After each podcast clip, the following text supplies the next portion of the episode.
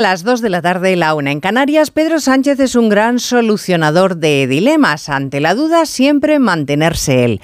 Ha perdido todas las últimas elecciones, por lo que objetivamente está debilitado frente al partido, los votantes y el país. Pero al mismo tiempo, sin esos pactos, está claro que no puede seguir gobernando.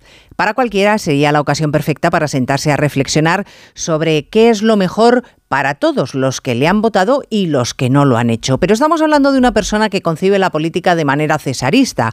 Sánchez no va a cambiar de rumbo, pero los resultados en Galicia han sido una muesca más en la colección de derrotas que acumula, incluidas las generales es Sánchez y es experto en sobrevivir. Lo hará todo el tiempo que los militantes sean capaces de soportar fracaso tras fracaso y todo el tiempo que los varones acepten que al Partido Socialista le están convirtiendo en un partido insignificante.